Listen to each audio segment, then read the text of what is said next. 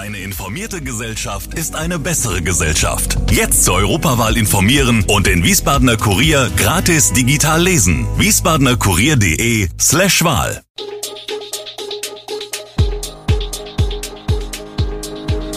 Gude, unser morgendliches News Update. Das Wichtigste aus Wiesbaden für Sie im Überblick. Guten Morgen aus Wiesbaden an diesem 25. Mai.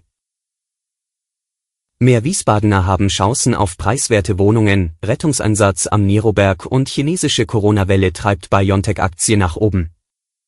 Das und mehr hören Sie heute im Podcast.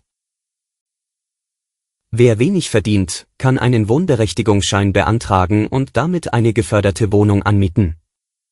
Seit 2016 gibt es auch für Haushalte mit mittlerem Einkommen die Möglichkeit, eine Wohnung mit relativ niedrigem Quadratmeterpreis zu bekommen. Das Land Hessen und die Infrastrukturbank Hessen stellen dazu Geld bereit. Doch das ist immer noch zu wenig bekannt. Deshalb will das Amt für soziale Arbeit jetzt mit einer Kampagne darauf aufmerksam machen. Ab 30. Mai hängen Plakate zu Mein Miet Plus Wiesbaden im Stadtgebiet. Auf ihnen sind ein QR-Code zum Abscannen und ein Link abgedruckt. So gelangt man zu einem Einkommensrechner, mit dem jeder einfach nachprüfen kann, ob er oder sie berechtigt ist, eine geförderte Wohnung anzumieten. Ein nach dem Gesetz mittleres Einkommen beziehen etwa Pflegekräfte, Erzieherinnen oder Busfahrer. Zurzeit seien aber nur 70 dieser Haushalte bei der Stadt registriert.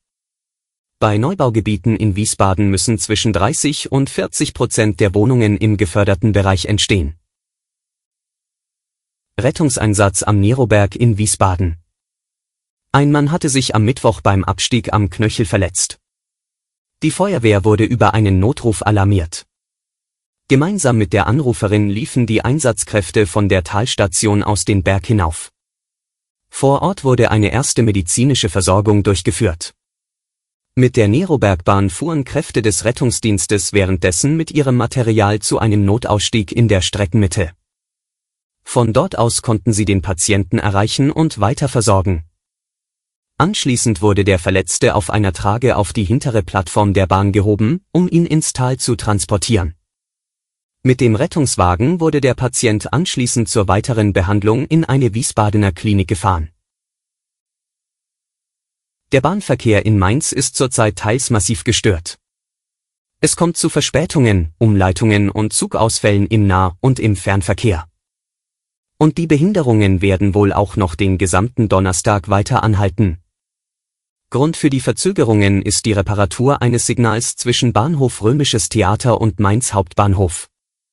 Während die S6 Richtung Worms normal läuft, sei es bei der S8 Wiesbaden-Mainz-Frankfurt situationsabhängig, ob die Fahrt über Kastell umgeleitet werde oder normal über Mainz fahre. Laut Pressestelle der Deutschen Bahn dauert die Reparatur noch den ganzen Donnerstag. Ab Freitag soll der Verkehr wieder normal laufen. Wer mit der Bahn unterwegs ist, sollte sich also vorab auf der Webseite der Bahn über seine Verbindung informieren. Wenn ein Kind zur Welt kommt, dann werden mit ihm Fragen und Sorgen geboren. Dabei gibt eine Hebamme Sicherheit. Doch nicht alle Familien finden eine Hebamme.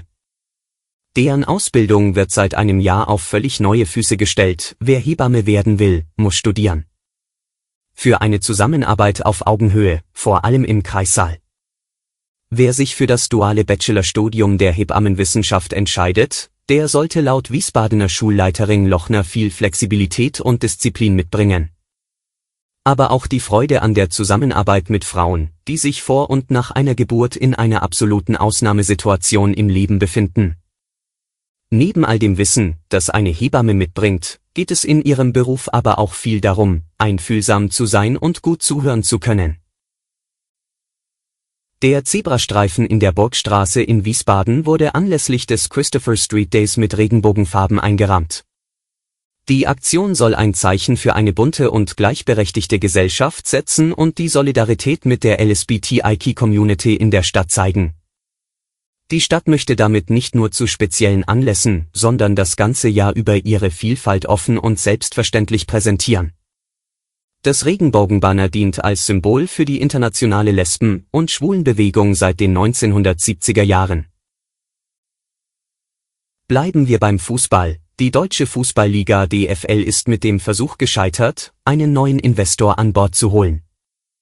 Die DFL hatte geplant, durch den Einstieg eines Investors frisches Kapital in Höhe von etwa 2 Milliarden Euro zu generieren. Dieses Geld sollte vor allem die Gesamtvermarktung der Bundesliga stärken und zur Finanzierung lokaler Infrastrukturprojekte der Profivereine verwendet werden.